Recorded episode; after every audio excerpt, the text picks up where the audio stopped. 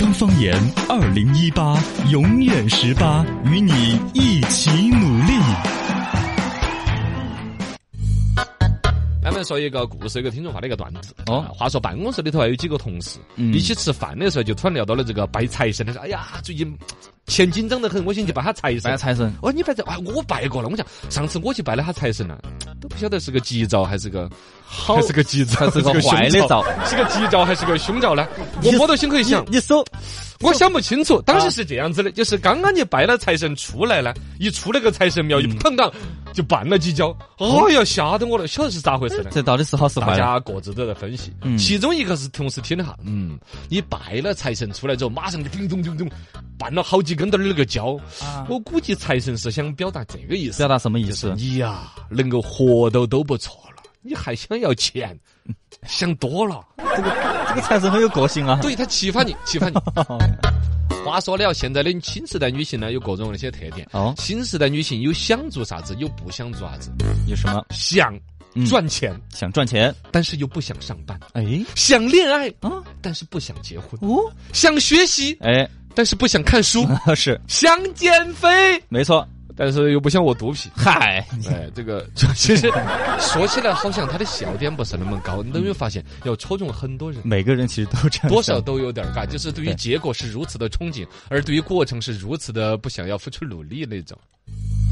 有人就问说：“哎呀，我为什么喜欢？”大大家啊、生活当中那些困惑吧，嘎，嗯就说为什么很多人就是喜欢去放生，要表达一种啊善意的时候，对放生他都不去种树，种其树实也啊是一样的呀。对呀、也是一个生命呢，啊而且对于环境、自然保护都有好处啊。不，因为这个东西要论一个结果来讲，什么？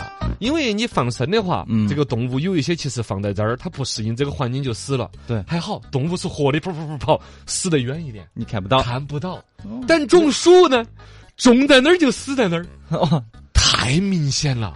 哦，看到心头 恼火。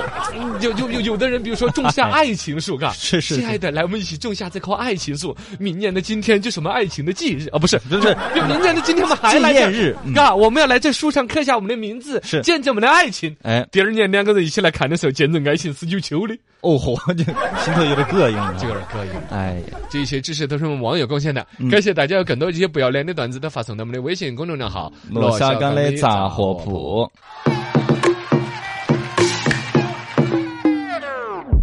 心态评书现在开讲。”。来，小刚出场，中元节专场。哦，讲讲啦捉鬼的故事。说到了这个鬼节呢，这个嗯我们讲个开心鬼系列吧。好首吧先我们要以开心为目的，二个呢应个这个鬼节。其实呢，自古你有《聊斋志异》啊，嗯搜神记》啊，各种鬼鬼怪怪的故事很多了。妖魔鬼怪。哎，说这个《搜神记》呢，嘎，还比这个所谓的《聊斋志异》没得那么普及。嗯哦但其实大家课文里头学过什么宋体摸捉鬼啊那些啊，对哎，多少还是有点印象的。从这儿出来这个的，甘宝这个老师啊，是个著名的历史学家，嗯而且他算是一个无神论 者。哪儿写这个？他他后来有神论了嘛？哦 你想在古代封建社会那个技术生产水平里头，想要去奠定那个无神论是很难的。他哦，好像说是家里边发生了一些事情，让甘宝转型成了一个有神论啊之类的啊。嗯这个也不见得是真实，也有可能就像我们说相声的对人都要站出来说：“哎，你晓得那天呢，我在楼底下咋咋，其实是个段子。”对，他要栽在自己身上。没错。甘宝在自己身上沾了一个很神奇的一个鬼怪桥段，说的是啥子呢？嗯他的父亲呐、在生前喜欢一个小妾，嗯，呃，这个甘宝的母亲就很嫉妒，啊，所以说确实呢，这种什么三妻四妾啊那些后对宫家之庭争和啊谐是很不好的。对，老爷子死了之后呢，这甘宝的母亲在下葬那一天呢，就做了一件比较狠的事情，啊，把那个当时你不是，哎呀，老头儿，你不是很喜欢这个素芬儿吗？来，我让素芬儿拿到那个世界给配到的。哦咚咚一声就推进墓穴，咔嚓，喊你把那个直接出口一封。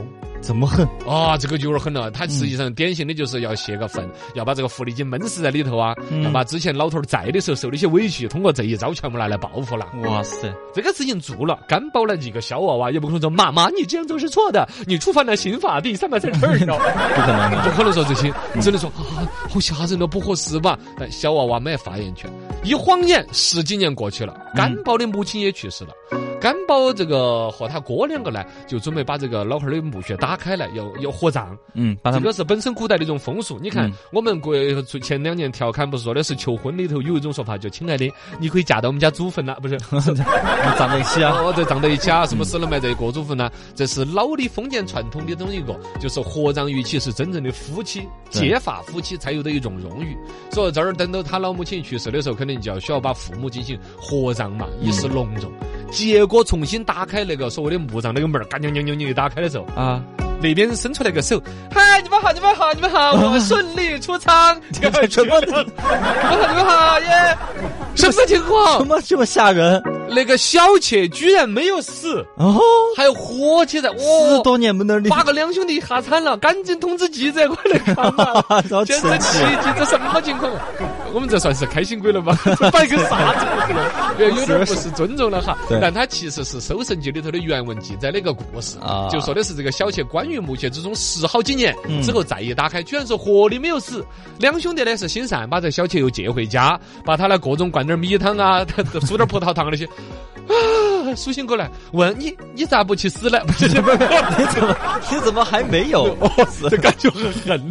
对，你看这我的文法不对，一，个小姐在这晃了想，嗨，你们爹爹在下面给我好吃好喝，陪我一起过日子，比外面都好爽了。你讨厌，我都准备把户口迁过去了，你你把这门打开呀！这样子的，那不好意思，这开都开了门了，要不然我再把你关回去。算 了哎算算算，我不晓得这一次你老汉儿还在那边见我不？哎呦，这是一嗯个神奇的故事神奇。的故事啊！这个《搜神记》原文记载啊，说你的爹爹是长治饮食，与之皆勤，恩情如生啊，就是恩恩情情的呀，有吃有喝的呀，跟活起的时候一样的。嗯结果这个小妾结出来，在杨氏又活了好几年，才告别的人世。哦嘎，可能是老头儿那边想了几年，说，哎， 你咋走了？你也不打个招 呼，就隔了几年，啊狠狠把他接过去了。嗨 呀，这是一个爱情故事，应该在七夕那天 讲。哎呀，说到爱情故事，嗯嗯， 真的讲个段子， 嘎。呃，郭德纲有个段子，郭德纲有个说什么段是艺术家？嗯，说相声的四个人互相互怼，你把另外三个给熬死了，你就是艺术家了。好，就熬到最后谁就是对呀，，这个就是说明了什么长寿的重要性呀。没错。